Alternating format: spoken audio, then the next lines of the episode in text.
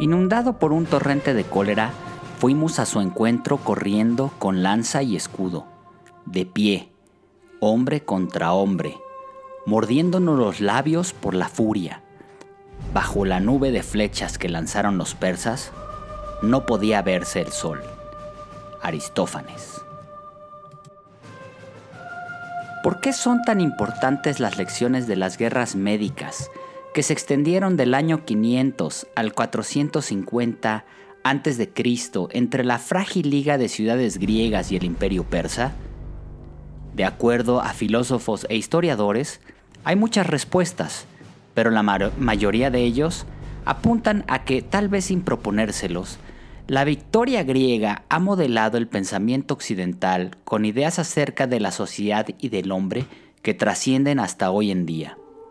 En primer lugar, demostraron que ciudadanos con capacidad de discutir con lógica y rigor y de tomar sus propias decisiones son más peligrosos que súbditos sumisos y sin otra opción que obedecer. En segundo lugar, de acuerdo con Dietrich Svanitz, los griegos del siglo IV a.C. consiguieron algo que solamente los ingleses del siglo XVIII volverían a replicar, pasar de la aristocracia a la democracia sin excluir de la política a los aristócratas. Tercero, la idea de que el hombre, a través de la educación y la libertad, puede desarrollar sus capacidades y autorrealizarse en el seno de una sociedad. Finalmente, la victoria de pequeñas ciudades frente a un gran imperio imprimió en Occidente la idea de que son los ciudadanos quienes gobiernan al Estado y no al revés, a albergar una autoapreciación positiva y a fijar estándares culturales altos. En este y en los siguientes podcasts veremos cómo un puñado de ciudades griegas ligadas por alianzas débiles, marcadas por la escasez de recursos, pero amantes de la filosofía y la libertad, son capaces de derrotar no solamente una, sino cuatro veces a la superpotencia de la época, la dinastía arqueménida de los persas. Este podcast hace un recuento de la Primera Guerra Médica, que inicia en Asia Menor y termina con la contundente victoria de los griegos en la batalla de Maratón. Mi nombre es Roberto Villaseñor y espero que este podcast del Zorro Estratega te ayude a comprender mejor el papel del pensamiento estratégico en las personas, las organizaciones y la sociedad.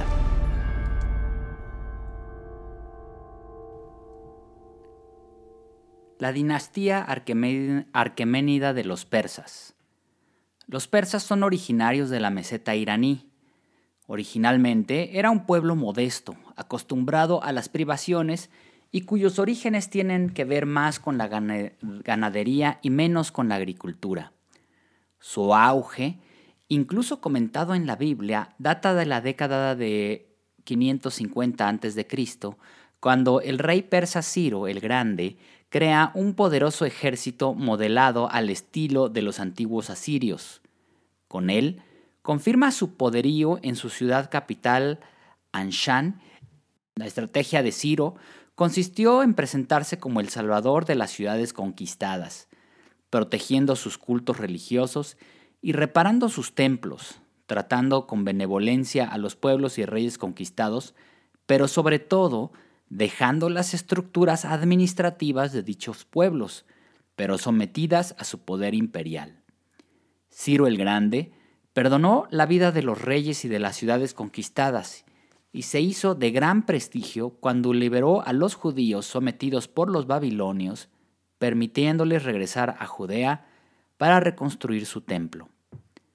El hijo de Ciro el Grande, Cambises II, continuó la conquista incorporando a la región de Anatolia y sobre todo el codiciado reino de Egipto.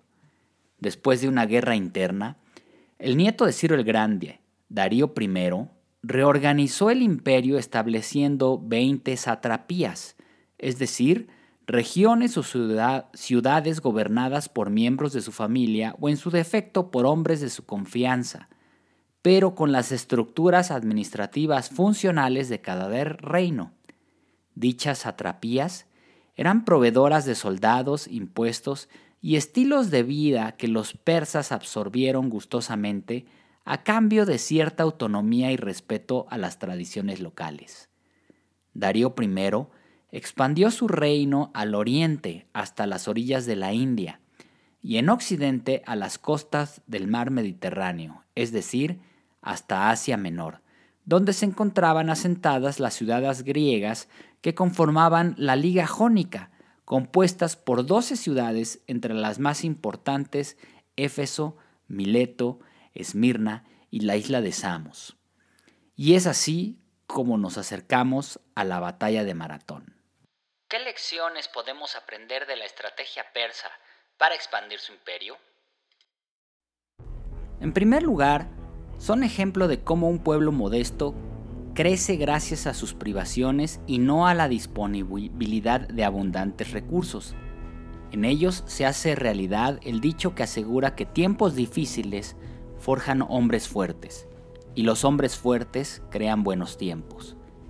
Es la virtud de la resiedumbre o el carácter para afrontar situaciones difíciles.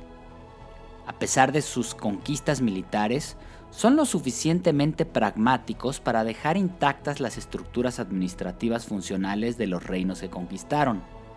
De esa manera, no desmiembran a las ciudades conquistadas, sino que aprovechan su funcionamiento interno, algo que las organizaciones modernas pueden aprender al adquirir o fusionar organizaciones externas. Por otra parte, podemos aprender que cuando los persas se aficionan a las comodidades y facilidades, a los lujos de las culturas conquistadas, se infiltra en ellos, poco a poco, como agua de lluvia que baña la tierra, cierta blandenguería, cambiando así su resiedumbre original por un espíritu inclinado a la comunidad, a los lujos innecesarios y superfluos. En términos estratégicos, se hace imperativa la necesidad de permanecer fieles a la disciplina y a la resiedumbre. Cuando los persas someten a las ciudades griegas de Asia Menor, es decir, a las ciudades de la Liga Jónica, el contraste entre el estilo de vida de ambas civilizaciones es sumamente notorio. Los persas, en su apogeo, fueron amantes de la buena vida. La invención de canales subterráneos llamados kanat les permitió irrigar grandes áreas de cultivo, por lo cual desarrollaron técnicas agrícolas y ganaderas para una alimentación generalmente abundante. Su comercio permitió una forma de vida que incluía calzado fino, vestidos de seda y mantos elaborados y bordados lujosamente, al igual que una avidez por las cremas y perfumes, tanto para los hombres como para las mujeres. Su desarrollada arquitectura les permitió construir grandes palacios, generalmente construidos en terrenos elevados, amurallados, con hermosos jardines exteriores y en el interior decorados bellamente con mosaicos en el suelo, alfombras todavía famosas hoy en día y relieves y pinturas en las paredes. En su apogeo, declararon una religión oficial, el zoroastrismo o mazdeísmo. Sin embargo, dicha religión no se expandió tanto debido a la tolerancia a los diferentes cultos religiosos que demostraron los persas a favor de un gran pragmatismo que mantuvo unificado su imperio bajo el mando del supremo rey de reyes, quien gobernaba desde Persépolis. En contraste, las ciudades griegas solían ser pequeñas, casi islas urbanas en medio de la península del Peloponeso. No solían tener casas ostentosas o grandes palacios particulares. Sus vasijas y mobiliario, aunque decorado, solían ser sencillos. Sus vestimentas eran ordinarias y hasta burdas, pues consistían en rectángulos de tela que envolvían libremente al cuerpo, ocasionalmente con ayuda de un broche o un cinturón. Su comida era sencilla basada en el pescado, productos del trigo, de la vid y de la oliva, al igual que frutos.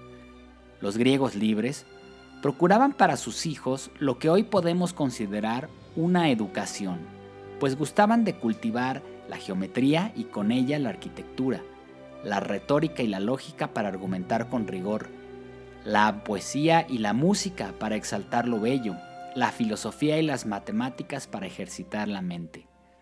Los jóvenes procuraban los deportes y aquellos destinados a ser soldados recibían una educación militar completa. Entre las ciudades griegas, la educación espartana era considerada la mejor, pues los niños desde los 7 años recibían un entrenamiento físico exigente, que abarcaba el uso del escudo, llamado oplón, armas cortas y largas, así como la lucha cuerpo a cuerpo. Sin embargo, la gran pasión de los griegos era su libertad política. Los hombres, excluyendo a las mujeres, niños, ancianos y esclavos, podían dedicarse a la política, es decir, los ciudadanos participaban en el gobierno de sus ciudades llamadas polis, con voz y voto. Todo hombre libre, mayor de edad, era considerado un ciudadano con derechos y obligaciones, las cuales incluían la capacidad para discutir entre iguales y tomar sus propias decisiones. Y esta era, posiblemente, la gran diferencia. Mientras los persas poseían súbditos en abundancia, las ciudades griegas tenían ciudadanos libres. La diferencia entre el estilo de vida y sobre todo la libertad de pensamiento hizo que las ciudades jónicas en poder de los persas especialmente Mileto y Éfeso, se sublevaran desafiando la apreciada unificación del imperio arqueménida de los persas. La sublevación de las ciudades jónicas en Asia Menor contó con la ayuda de algunas ciudades griegas asentadas en la Europa continental, particularmente Atenas y Eretria.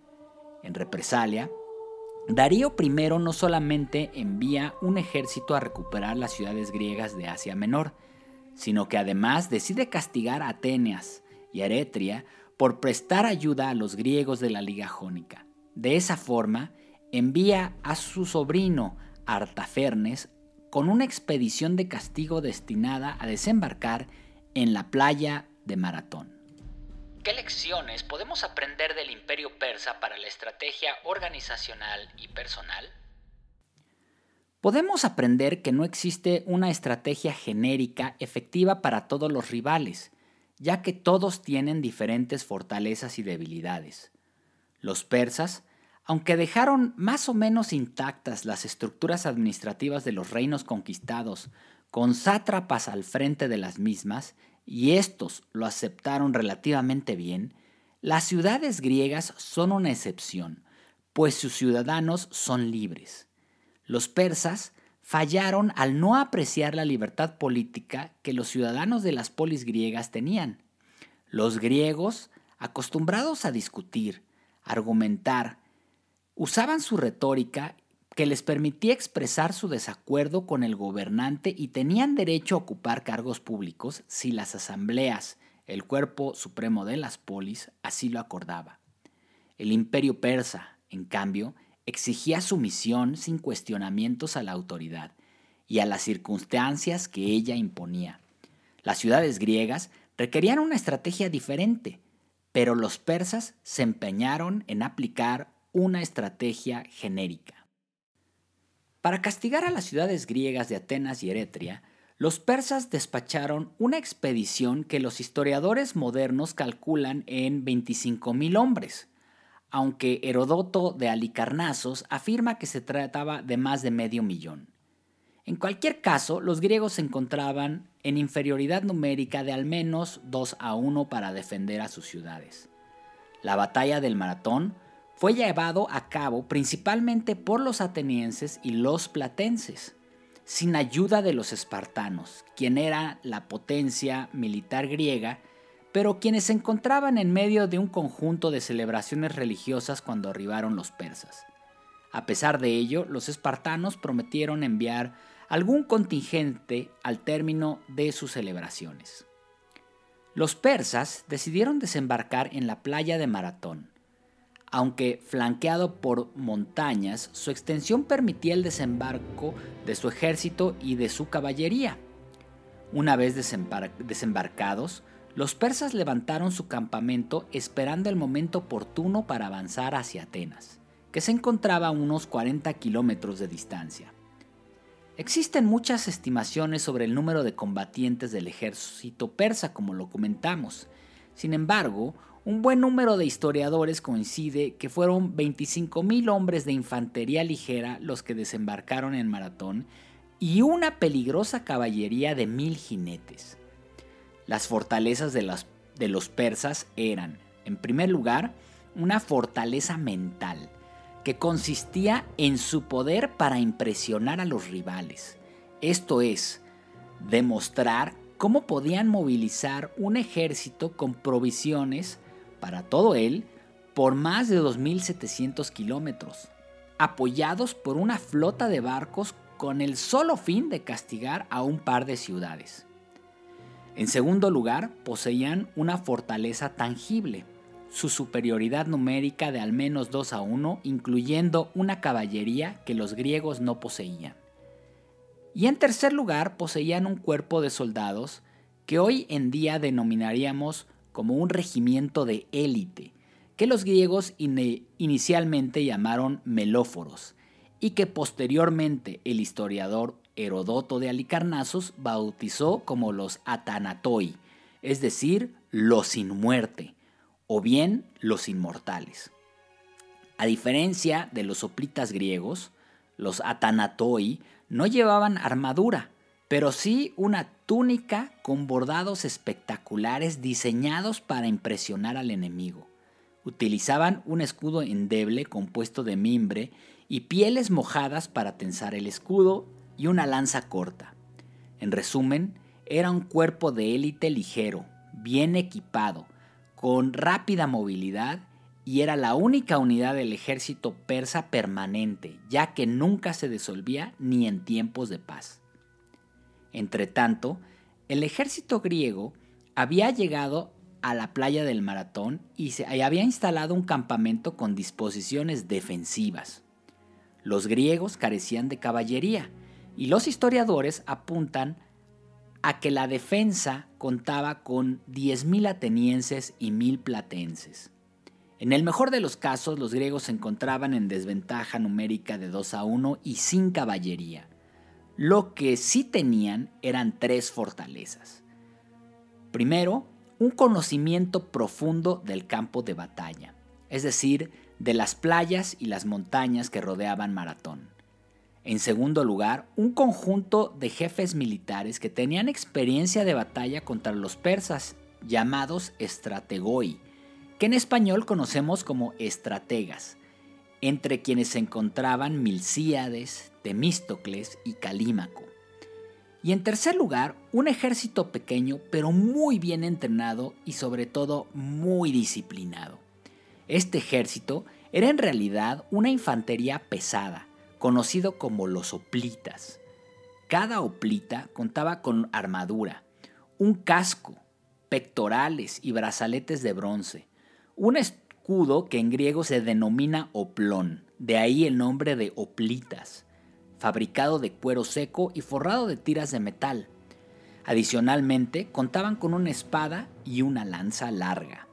La formación preferida de los oplitas y sus estrategas era la falange, la cual consistía en que los soldados se formaban prácticamente hombro con hombro, trababan sus escudos con los de sus compañeros y esperaban al enemigo con su lanza al frente.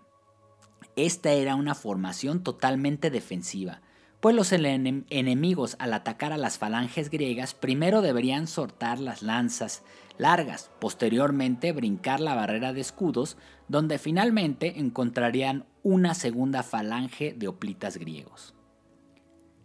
La batalla. Como hemos mencionado, los persas establecieron su campamento cerca del mar donde habían desembarcado. Su caballería estaba lista para tratar de atacar al ejército ateniense por alguno de los dos costados. Todo el ejército persa esperaba el momento oportuno para realizar el ataque. Entretanto, los griegos establecieron su campamento aproximadamente a 1500 metros de los persas. Su posición era defensiva y construyeron un bosque de lanzas largas apuntando a los costados de su campamento para evitar y detener un ataque sorpresa de la caballería persa. Es importante mencionar que el tiempo estaba a favor de los atenienses. Cada día que los persas no atacaban era un día ganado para dar tiempo al contingente espartano para llegar a la batalla. Sin embargo, según el historiador Herodoto, al quinto día de haber desembarcado en la playa de Maratón, la estrategia persa cambió de dirección. Sabiendo que todo el ejército ateniense se encontraba en la playa de Maratón, pendiente del ejército persa, decidieron embarcar nuevamente a su caballería y llevarla hacia Falero, el puerto más cercano de Atenas. De esta forma, mientras el ejército ateniense estaba retenido por el ejército persa, la caballería arrasaría Atenas, la cual se encontraba desprotegida, y posteriormente atacaría al ejército ateniense por el frente y la retaguardia. Los estrategas griegos, al ver y comprender esta maniobra, pasaron de una estrategia defensiva a una ofensiva. Comprendieron que era necesario atacar al ejército persa y luego regresar rápidamente a Atenas para su defensa. Esto requería dos victorias consecutivas. ¿Cómo lo lograron? Con una táctica verdaderamente espectacular.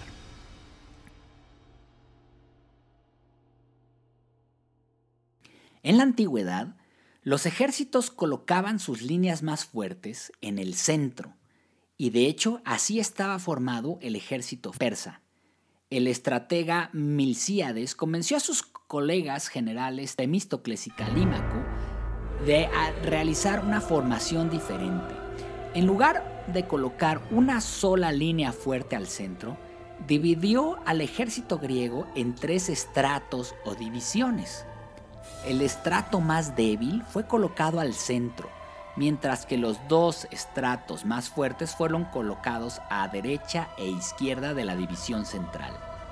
De esta manera, los griegos iniciaron su ataque acercándose poco a poco a los persas que tenían tras de sí el mar. Más o menos a 200 metros de distancia, que era la distancia máxima a la que llegaban las flechas de los arqueros persas, los griegos cargaron corriendo en formación de falange contra los persas. El estrato central griego iba al frente y las divisiones laterales a cierta distancia por detrás.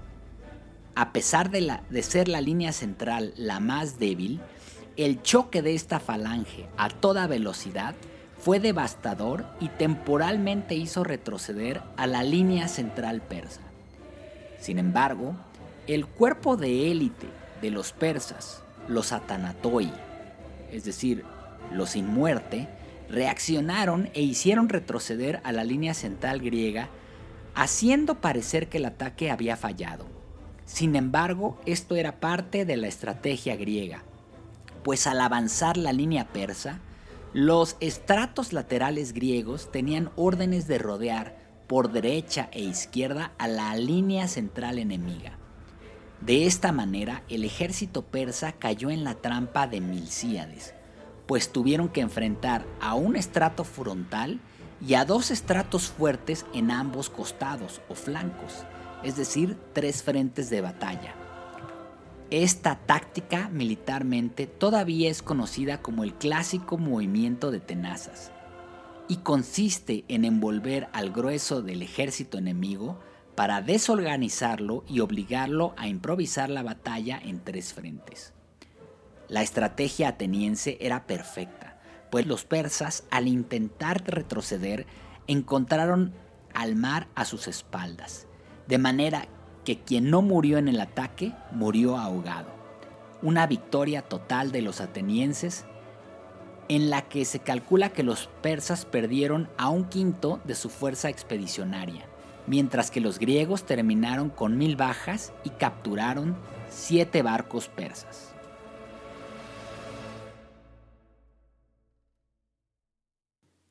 La victoria aún no estaba asegurada, pues el ejército de Oplitas debía regresar a Atenas a enfrentar a la caballería persa que desembarcaría en el puerto de Falero. De acuerdo al historiador Heracles Póntico, los griegos enviaron al Oplita Eucles de Maratón a Atenas para llevar noticias de la victoria y avisar de la posible invasión de la caballería persa.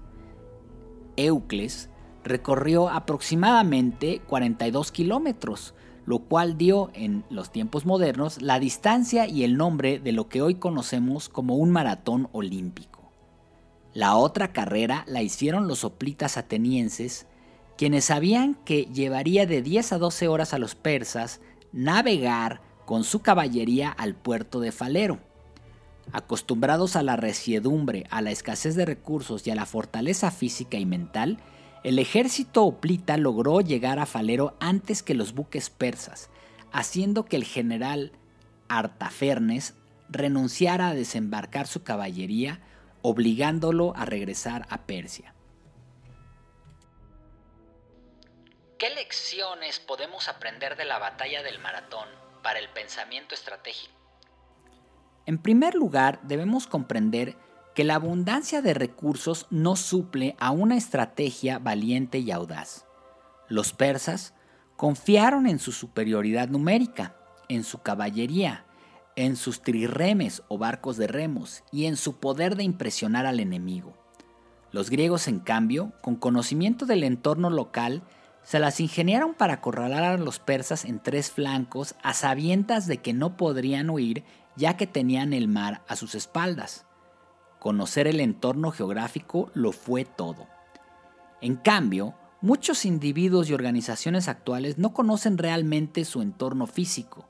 Sus clientes lo son de una forma genérica. No son capaces de expresar claramente las características del nicho de mercado que atienden, sus necesidades, gustos, aspiraciones, requerimientos o deseos.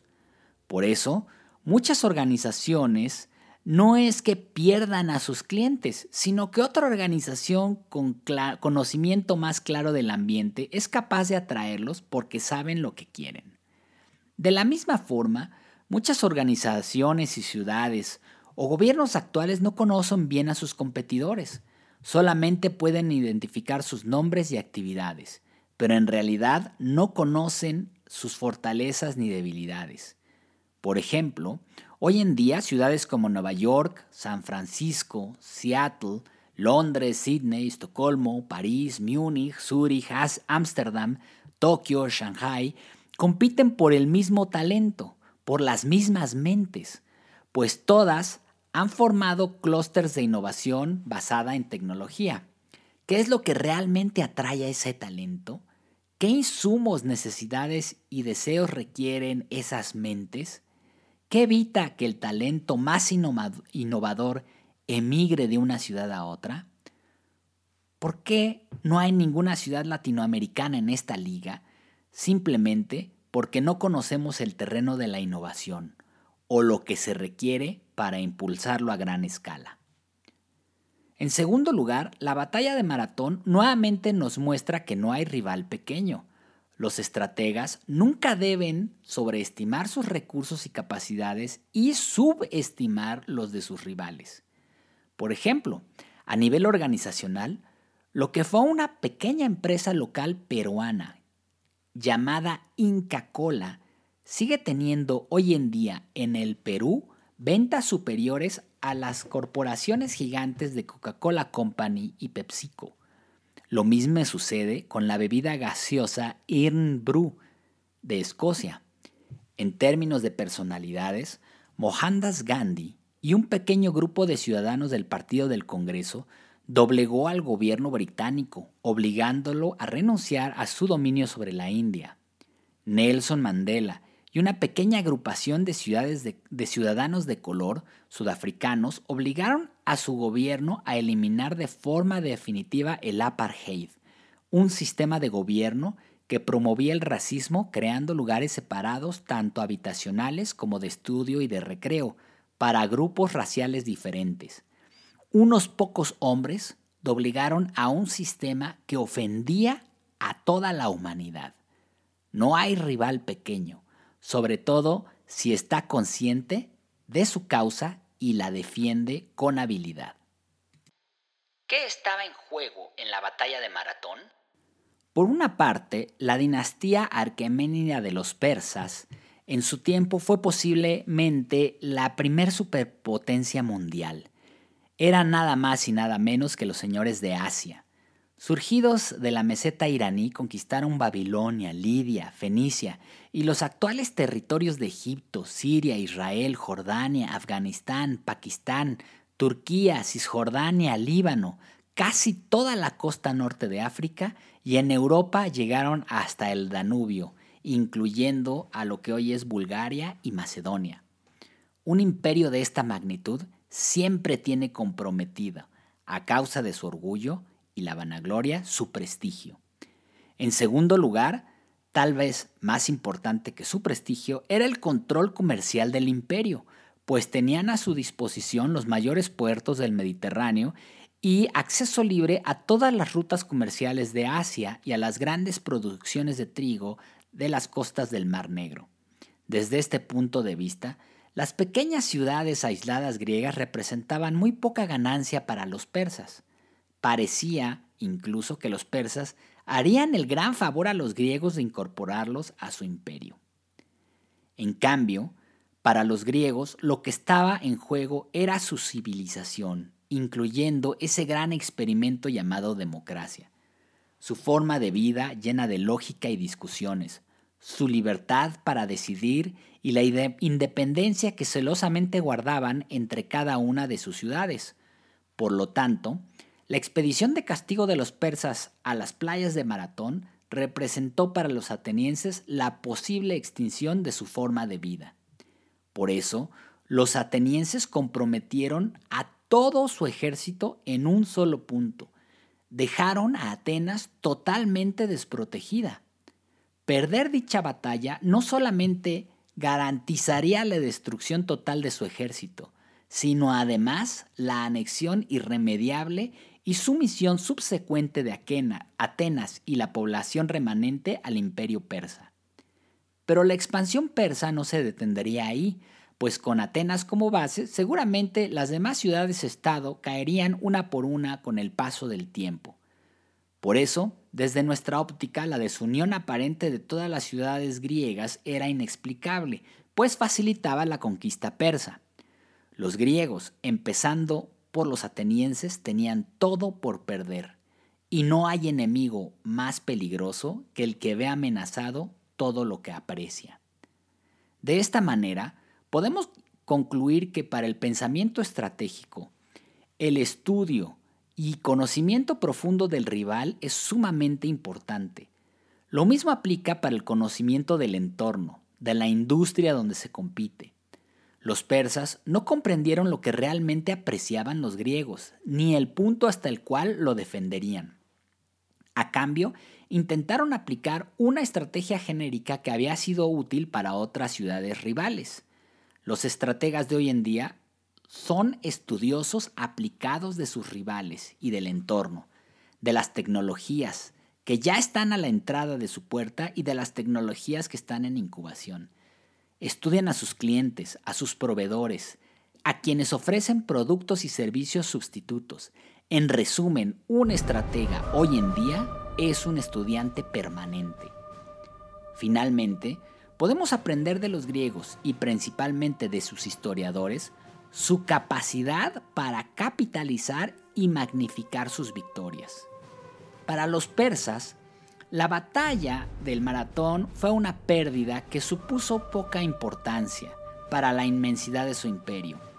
En cambio, para los atenienses, al magnificar esta batalla, ganaron un prestigio inmenso y sobre todo la convicción de que su organización, educación y forma de vida en general era la ideal, capaz de enfrentar los retos más difíciles y salir adelante.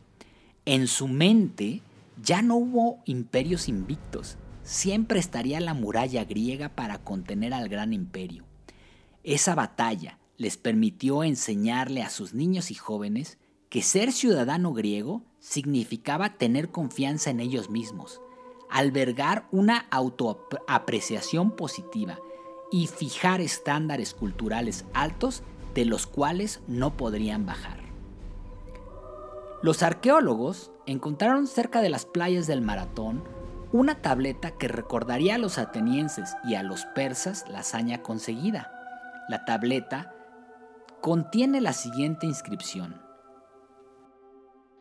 A los pueblos de toda clase de hombres que vinieron de la tierra de Asia, un día los hijos de los atenienses en este mar vencieron en combate naval y, tras ser destruido el ejército de los medos, colocaron estas señales en honor de la virginal Artemisa.